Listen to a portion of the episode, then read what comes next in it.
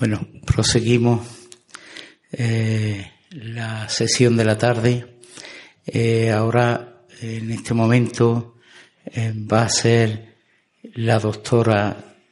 doña Noemí Raposo Gutiérrez quien va a hablarnos de los BIC en la faja pirítica. Noemí es colaboradora de la asociación gran colaboradora, eh, ha sido becaria de nuestra asociación y mm, está claro que eh, siempre fue número uno, alumno 10, mm, yo qué sé, tiene un montón de, de títulos, pero el que más le vale es el que es amigo nuestra eh, participa en todas nuestras actividades. Tanto es así que el Ayuntamiento de Puebla de Guzmán ha reconocido la labor que está haciendo. en un principio era altruistamente, pues para contratarla durante seis meses para dar por finalizado el expediente BIC que eh, estamos realizando sobre minas de cumbre de las herrerías y cabeza del pasto. Además, ella fue, junto con Juan Aurelio, quien me alentaron a que nos metiéramos en este tema de la jornada y que a los cuales yo le doy las gracias. La palabra es tuya. Eh, buenas tardes a todos. En primer lugar, quería agradecer a Pepe por toda la labor que está haciendo y por siempre confiar en mí para ayudarle en todo lo que hace. Y, por supuesto a Juan Aurelio que también nos hizo que, que nos metiéramos en esto. Y sin más voy a comenzar. Eh, yo os traigo una ponencia que se titula Los víes en la faja perítica y particularmente me voy a centrar en las minas de Cumbre de Herrerías y Cabezas del Pasto, que es el BIS que, estoy formando parte del equipo de, redacción. En primer lugar, os quería hacer un breve índice de lo que voy a tratar. Eh, voy a empezar con qué es un bien de interés cultural eh, los distintos BIC que, se encuentran en la faja pirítica onubense, como el BIC de Río Tinto Nerva, el BIC de Tarsis La Zarza, el BIC de Muelle Cargadero de Puerto de la Laja y por último nos centraremos en el BIC de Minas de Cumbre de las Herrerías y Cabeza del Pasto y al finalizar daré unas breves conclusiones. Eh, mm, quiero explicar un poco qué es un bien de interés cultural. Eh, lo conocemos como las siglas BIC eh, es una figura de protección del patrimonio histórico español, tanto mueble como inmueble, y según la ley de patrimonio histórico español, un BIC es cualquier inmueble y objeto mueble de interés artístico, e histórico, paleontológico, arqueológico, etnográfico, científico o técnico, el patrimonio documental y bibliográfico, los yacimientos y zonas arqueológicas, así como los jardines y parques con valor artístico, histórico o antropológico. Entonces, un BIC es una zona patrimonial protegida por una administración competente y eh, un BIC puede tener eh, una categoría específica. Por ejemplo, puede tener eh, como zona patrimonial, como monumento histórico, puede ser jardín histórico, conjunto histórico, un sitio histórico, zona arqueológica o lugar de interés industrial o un lugar de interés etnológico. Eh, en, la, zona de la faja pirítica onubense eh, ya contamos con varios BIC que, de zona de explotación minera. el primero de ellos fue el bien de interés cultural con la categoría de sitio histórico a la cuenca minera de Río Tinto Nerva. El bien de interés cultural con la categoría de zona patrimonial en la cuenca minera de Tarsis y la Zarza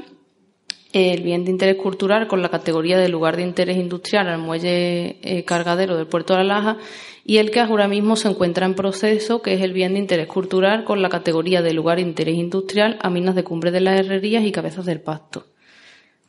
Eh, aquí os traigo un mapa de la provincia de Huelva en el que eh, esta zona es el Andévalo occidental y la cuenca minera, en el que aquí os amplío dónde se encontrarían estos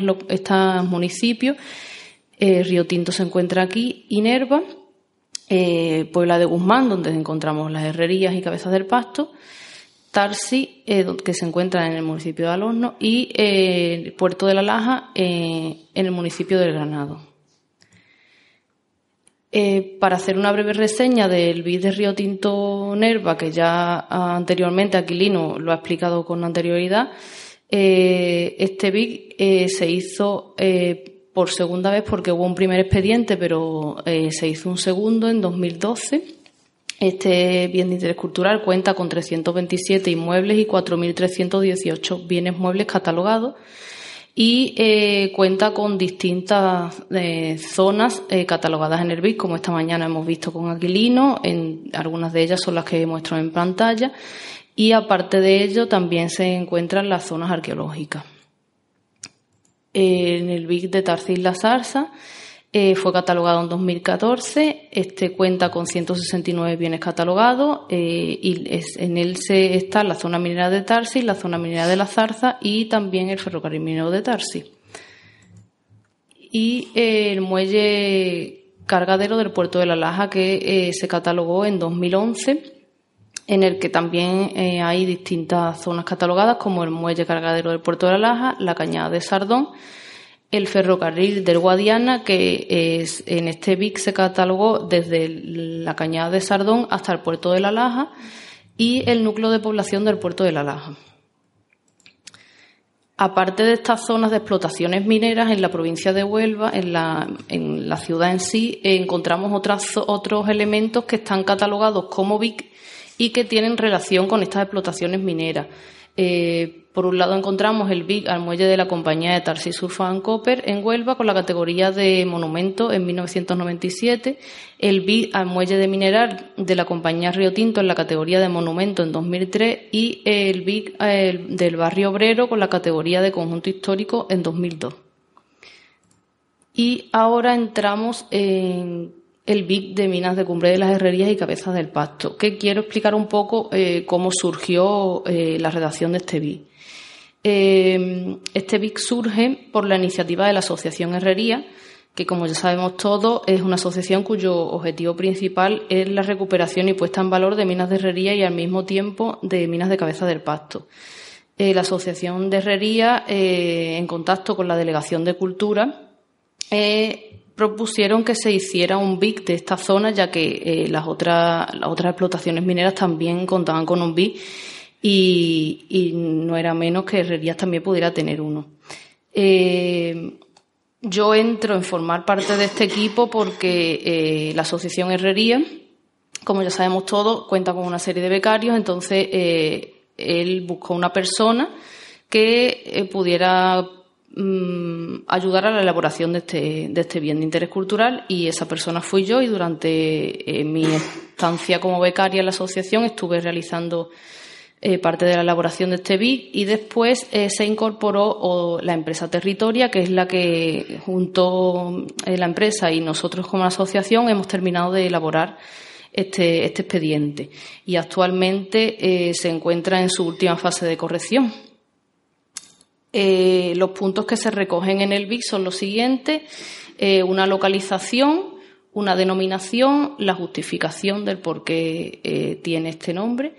la descripción del medio en que incluimos la caracterización geológica y geográfica de la zona, la delimitación de la zona a proteger, los distintos bienes inmuebles protegidos en el BIC, los distintos bienes muebles protegidos, unos datos históricos, unos datos etnológicos y el estado de conservación en que se encuentran. Eh, esta es la localización, como ya hemos visto anteriormente, de, se encuentra en la zona occidental del Andévalo y aquí más ampliada encontramos Puebla de Guzmán a 4 kilómetros de las herrerías y Cabeza del Pasto.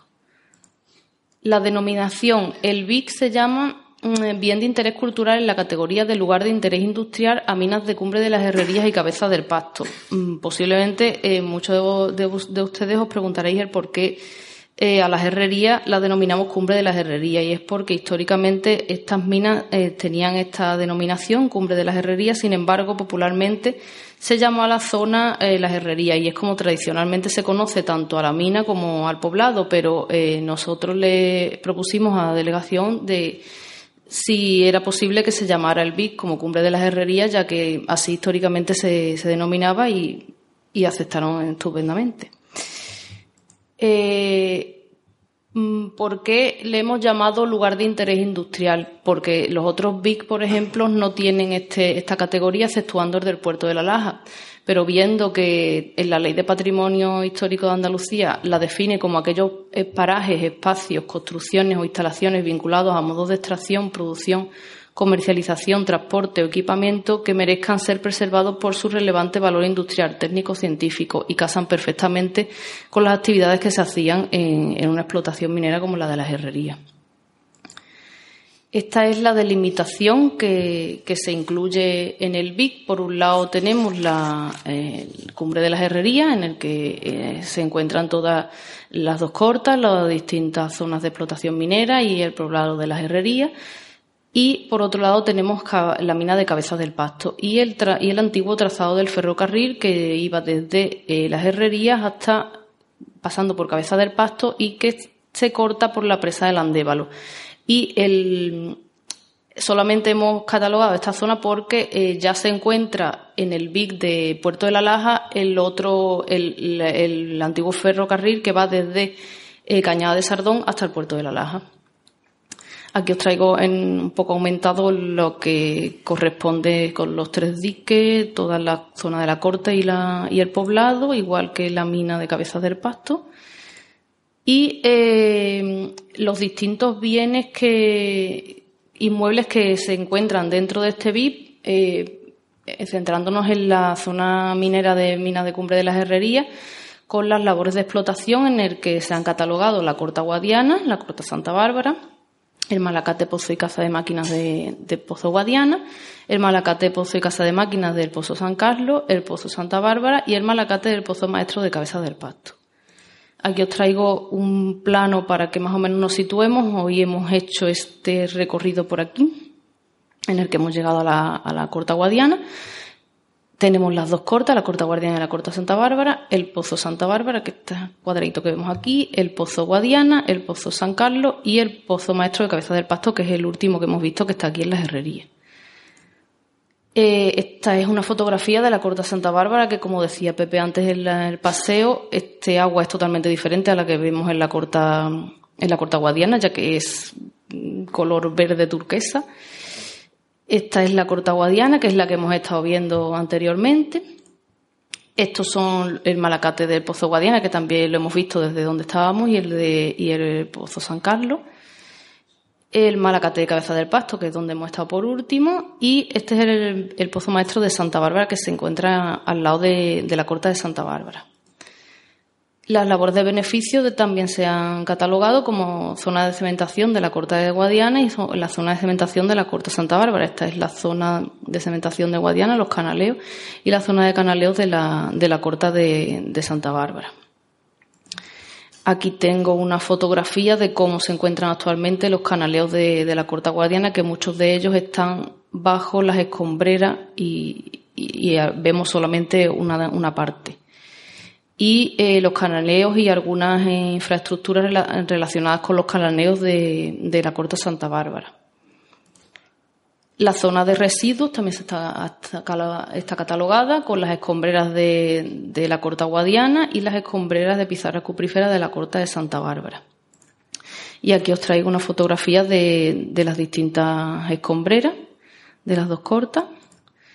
Las infraestructuras auxiliares como los diques, el dique Fabiana, el dique Medio, el dique Pedriane, la central eléctrica y la casa de mm, explosivos o polvorín, que se encuentran aquí, los tres diques el polvorín se ve aquí en chiquitito y la central eléctrica aquí justo en la costa, al lado de la corta Santa Bárbara. Y aquí os traigo una fotografía de dos de los diques, el dique Fabiane y el dique Pedriane, y una fotografía de la central eléctrica y de la casa de explosivos o polvorín que se encuentra aquí. La zona, por otra parte, la zona de explotación minera de Cabezas del Pasto, en el que se ha catalogado tanto la mina en sí, que esta mina era de interior, eh, el antiguo emplazamiento del pozo de maestra de cabeza del pasto, que es este puntito negro, y la zona de cementación y los canaleos que se encuentran aquí y, dentro de las escombreras que está todo eh, unificado. Eh, aquí tenemos unas fotografías de los canaleos de Cabezas del Pasto, del antiguo emplazamiento del Pozo Maestro de Cabezas del Pasto y la zona de, escombreras de, la mina. Eh, se ha catalogado, como he dicho anteriormente, el trazado del ferrocarril minero del Guadiana, que va desde Minas de Herrería hasta, em, hasta que lo corta el embalse del Andévalo, el taller y el almacén. Este es el trazado que actualmente conservamos. Y eh, aquí unas fotografías de cómo es el, lo que queda del trazado actualmente y cómo eran el antiguo trazado con el ferrocarril en funcionamiento. El taller que hemos pasado justo al lado antes y el almacén que también lo hemos, lo hemos visto en persona. Y también eh, incluimos dentro del BI, como he dicho antes, eh, el poblado de las herrerías, en el que dentro de este poblado hemos catalogado los distintos elementos, como el poblado minero en sí, que es la barriada Federico Mayo, la iglesia de Santa Bárbara, el Estadio Guadalupe, las antiguas casas para empleados de la mina, las casas de empleados técnicos de la mina y la casa de recepción, el chalet del director, eh, la casa del primer director francés, las oficinas centrales, el bar El Filón, que era la antigua ermita y, la antigua iglesia y la escuela de niñas, el economato, la antigua plaza de abastos y el cuartel de la Guardia Civil. Aquí os traigo un plano donde podéis ubicaros. Este es el poblado, la barriada Federico Mayo. Aquí se encontraría la iglesia, el estadio que lo vemos si miramos por la ventana, el bar El Filón con el economato, que era la antigua, el bar El Filón era la antigua escuela iglesia y el economato la antigua Plaza de Abasto, el cuartel de la Guardia Civil, las oficinas centrales, la Casa de Empleados de Mina y Casa de Recepción, las antiguas clases para los empleados de Mina, el chalet del director y la casa del primer director francés. Y aquí os traigo una serie de fotografías en el que vemos el poblado, eh, algunas de las casas que realmente las vemos nada más que salimos, eh, la iglesia de Santa Bárbara,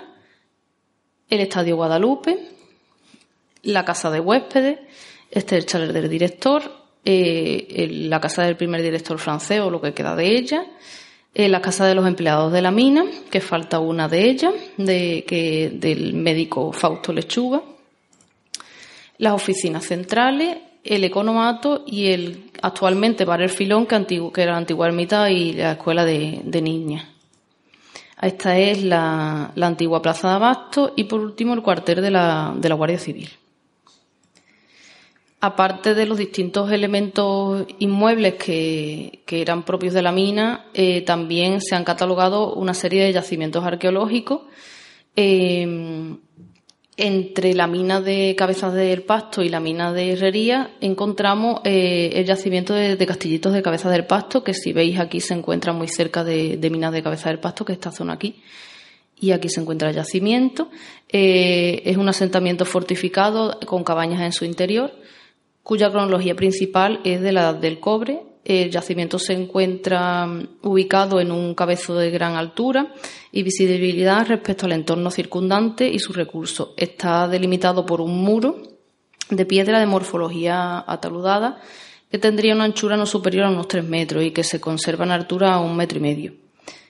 En relación a su estado de conservación, el yacimiento ha sido afectado por movimientos de tierra y labores para la plantación de eucalipto, lo que ha supuesto la retirada de sedimentos más superficiales del asentamiento y el desmonte de la muralla de cierre, por lo que se presenta en superficie una gran cantidad de restos arqueológicos. Pero este yacimiento no, ha sido excavado, solo se han realizado algunas prospecciones arqueológicas. Eh, aparte de este yacimiento tenemos otros que son los famosos pocillos romanos de cabeza del pasto, eh, se encuentra en la mina de Cabeza del Pasto. Este yacimiento tampoco ha sido excavado, solamente se han hecho algunas prospecciones. Y aquí os traigo un plano que encontramos en la obra de, Gonzalo Itarín, en los que vemos, estos puntitos que vemos son los distintos pocillos que hicieron en época romana. Eh, eran pocillos que normalmente iban de dos en dos y se conocen como pocillos gemelos y que en la mayoría de las ocasiones estaban comunicados entre ellos. En la mina de Cabezas del Pasto encontramos unos 300 pocillos que se separaban unos 3 metros unos de otros y tenían una profundidad de un metro y medio y un metro más o menos de ancho. Sin embargo, estas explotaciones mineras romanas no tuvieron que tener mucho éxito, ya que de los 300 pozos que se excavaron, gran parte de ellos solo llegaron a la roca estéril, por lo que no se encontraron muchos escoriales en esta, en esta zona. Aquí os traigo más o menos unas reconstrucciones de cómo serían estos pocillos, aunque por ejemplo esta foto de la izquierda sería mucho más amplio de lo que era el pocillo en, cabeza del pasto y esto era demasiado alto, pero la estrechez sería más o menos esta, para que más o menos hagáis una idea. Y el último yacimiento es eh, las cistas que se encuentran tanto al lado de la corta de Santa Bárbara como en la de Guadiana. Se encuentran una serie de cistas de la, del bronce del tercer milenio antes de Cristo. Eh, posiblemente también existiría un, poblado fortificado como en, la anterior de Castillitos de Cabeza del Pasto. Estas tumbas, como vemos en pantalla, eran cistas que básicamente se formaban por eh, cuatro placas de piedra, en esta ocasión eh, de piedra de laja, que es la zona que encontramos, el material que encontramos por aquí. Eh, se, se, ponía en forma vertical, formando un rectángulo y una y otra losa que, que lo tapaba. En esta, en este caso, la losa se ha desplazado eh, en relación con el estado de conservación, el poblado y la necrópolis han sido afectados por la explotación minera de la Corta de Santa Bárbara. Eh, las minas, la mitad del cerro donde se ubicaba este yacimiento ha desaparecido por la excavación de la corta y, el resto del yacimiento se ha visto afectado por labores agropecuarias y por un camino. Este yacimiento tampoco ha sido excavado, también han sido solo prospecciones arqueológicas y aquí os traigo eh, un ejemplo de cómo sería esa necrópolis si, se excavara y si dependiendo de lo que quedara de ella. Un ejemplo de la necrópolis Achircoli di Muri, que son cistas de la Edad de Bronce en Cerdeña, Italia, para que viera si esas tumbas se excavaran, cómo, cómo quedarían. Y aquí os traigo otro ejemplo de una reconstrucción de una cista que encontramos en el Museo Minero de Río Tinto, para que veáis que eh, el cadáver se, se, metía dentro de, de, la cista, que eran pequeñitas, eran como 90 centímetros, un metro,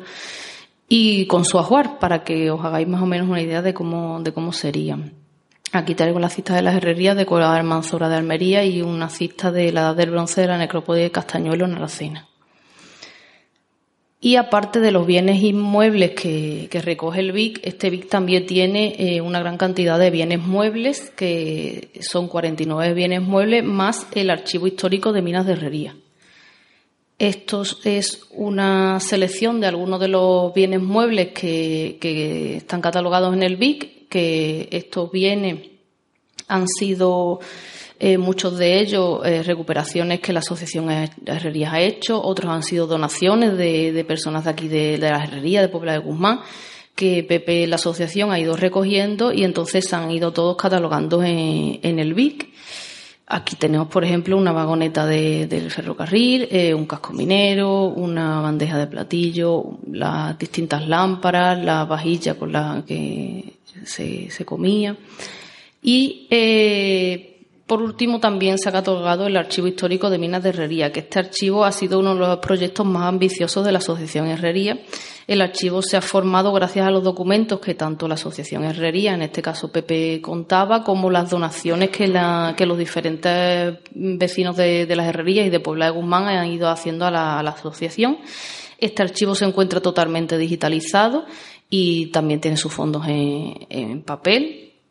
los fondos que tiene el archivo son los siguientes. Eh, están las explotaciones de minas de herrería, eh, las correspondientes al ferrocarril, a la colección Rodiger, al archivo histórico provincial, que mm, esto, tanto el archivo histórico provincial como las distintas parroquias, los archivos municipales, el archivo de San Gobain, son eh, fuentes que tanto Pepe como los becarios han ido a los mismos archivos, la han digitalizado la documentación relacionada con minas de herrería y contamos con una copia de ella. Eh, los misceláneos, planos, fotografías, las publicaciones de herrería, la biblioteca del archivo y las plataformas virtuales. Aquí os traigo algunas de, los archivos que tenemos, como por ejemplo la correspondencia relacionada con la construcción del cable aéreo,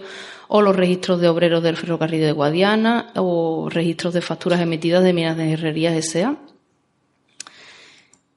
Y eh, en el BIC también se hace eh, una breve reseña histórica. Eh, no me voy a meter en explicar toda la historia de Minas de Herrería porque entonces daría para otra, para otra ponencia. Simplemente hacer un breve, una breve reseña que desde la prehistoria, como hemos visto con estos yacimientos de Castillito de Cabeza del Pasto eh, o la cista de la del Bronce, existían desde época prehistórica ya actividad en esta zona, con la época romana, como los eh, pocillos de cabeza del pasto, en época medieval y moderna, existía, como dijo Aurelio esta mañana, pero más silenciosa, como él dijo, y ya fue en época contemporánea cuando realmente las minas de herrería tuvieron su gran explosión desde finales del siglo XIX, en el que eh, pasaron por aquí una serie de empresas la primera fue DBD Metal, eh, la siguió los franceses, bueno, que era inglesa, la siguieron los franceses Saint-Gobain y eh, su filial, la Sociedad Minera de Guadiana, hasta finalizar con la empresa eh, Minas de Herrería, que era la empresa española, hasta el cierre de la mina en 1988. El BIC también recoge una serie de datos etnológicos eh, en el que se explican los procesos de trabajo, la cultura del trabajo de los mineros, el paisaje, las poblaciones y sus condiciones de vida, el sistema sociopolítico, las instituciones y el movimiento obrero, las pautas de sociabilidad y los espacios para la sociabilidad y el ciclo festivo. Os traigo una serie de fotografías de así un poco etnológicas como los mineros trabajando en la mina, eh, los momentos de ocio, que no solo era trabajar, sino que también tenían derecho a divertirse un poco. Eh, la procesión de Santa Bárbara, que es tan, la patrona de los mineros, que es tan querida aquí en las herrerías, y ellos también celebraban esta fiesta y también celebraban en la romería de la Virgen de la Peña y estas son algunas de las fotografías de cuando los mineros en 1971 fueron mayordomos de la romería de la Virgen de la Peña. Y pasamos al último punto que es el estado de conservación de, los elementos que encontramos aquí en las herrerías que están catalogados como BI. El estado de conservación general del, del bien objeto de protección es heterogéneo, tanto en los elementos ligados a la explotación minera como al hábitat y en el paisaje. Eh, esto es debido, por un lado, a que el proceso de abandono de la mina y, por otro lado, a la labor que está haciendo la Asociación Herrería ya que eh, tanto el uso residencial de, de las herrerías hace que eh, el poblado en sí esté bastante bien conservado y la actividad de recuperación patrimonial que está haciendo la asociación también hace que muchos de los elementos no terminen por derrumbarse. Eh, los elementos en peor estado de conservación son los inmuebles vinculados a los procesos de trabajo, ya que las inclemencias del tiempo hace que muchos de ellos se, se, están perdiendo. Eh, os voy a ir enseñando poco a poco algunos de, los elementos, por ejemplo, las cortas, como la corta Santa Bárbara, que lo, principal que está sufriendo, por ejemplo, es que eh, el desprendimiento de, los bancos de la mina, que aquí apenas se aprecia ya, y la falta de bombeo provoca que, las minas estén inundadas, eh, con respecto a los túneles y malacates, hemos visto, como nos ha comentado Pepe en el Malacate de Cabeza del Pasto, como eh, por motivo de las fiestas colombinas se, trasladó a Huelva, pero finalmente lo ha regresado a las herrerías, aunque no a Cabeza del Pasto como era su lugar de origen, como vemos aquí que este era su su, su ubicación original, sino que se encuentra actualmente en las herrerías, como antes explicó Pepe los distintos malacates, como el Pozo San Carlos, el Pozo Guadiana, se encuentran en bastante bien estado de conservación. Eh, los canaleos eh, sufren un relleno generalizado de áridos y en parte el desprendimiento de la mampostería, que en muchas zonas eh, se, cae, se derrumba, tanto por las inclemencias del tiempo, incluso porque en, algunas de, las zonas donde se encuentran los canaleos también pasa el ganado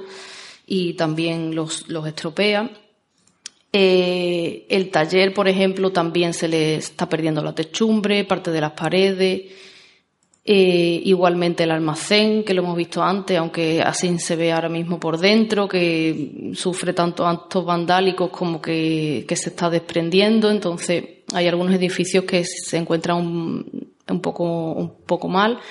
Los escoriales eh, sufren las inclemencias del tiempo, porque esto no, no podemos hacer otra cosa, se encuentran al aire libre. Eh, el ferrocarril, eh, Actualmente se conserva en su totalidad la, eh, la, plataforma ferroviaria y en bastante buen estado. Igualmente, los distintos eh, pasos de agua también se encuentran bastante bien. Lo que se ha perdido, por ejemplo, es todos los raíles, los semáforos, las señalizaciones. Y mm, el hábitat se conserva estupendamente, ya que realmente eh, se sigue utilizando, aquí las personas habitan. Aquí tenemos una serie de fotografías de que las casas se encuentran en perfecto estado de conservación. Eh, el chaler del director igualmente también se encuentra en bastante bien estado de conservación, igual que las casas de los, de los empleados de la mina, aunque Sí que falta una de ellas, que es como dije antes, que era la que, eh, la que habitaba el, médico Fausto Lechuga, que la Asociación Herrería tiene un libro editado sobre él. Eh, la casa de huéspedes se encuentra en ruinas, se está cayendo la techumbre y, es una pena. Y sobre todo la casa del primer director francés, que prácticamente le quedan cuatro paredes a la pobre. Está, está bastante mal. Eh, por otro lado, en Cabeza del Pasto, el hábitat se encuentra prácticamente en ruinas, es, peor ya que también es más antiguo, entonces tienen peor conservación, igual que la iglesia. Y los edificios auxiliares que encontramos aquí en las herrerías, como la Plaza de Abastos, también está bastante deteriorada. El economato se encuentra en bastante buen estado de conservación. Eh, las oficinas centrales también, eh, el interior está todos los azulejos caídos y las paredes. El cuartel de la Guardia Civil es uno de los que más o menos está resistiendo gracias a que también se le puso la techumbre y eso hizo que por lo menos las inclemencias del tiempo lo, resista y a ver si es posible que se pueda hacer un hostal como quiere Pepe. Eh, por último, llegamos a las conclusiones. Eh, gracias a la protección por parte de la Junta de Andalucía, eh, podemos declarar este lugar de interés histórico eh, y evitar también la degradación y la pérdida de los distintos elementos que quedan en la zona, evitar también los abusos y el deterioro por la parte de mano del hombre, sobre todo por los elementos protegidos. Eh, esto ayudará seguramente a, que, a reactivar las herrerías desde un ámbito cultural y socioeconómico. Y por último, eh, dar el reconocimiento que se merece a Minas de Cumbre de las Herrerías y, de Cabezas del Pasto. Y con ello eh, finalizo. Muchas gracias por su atención.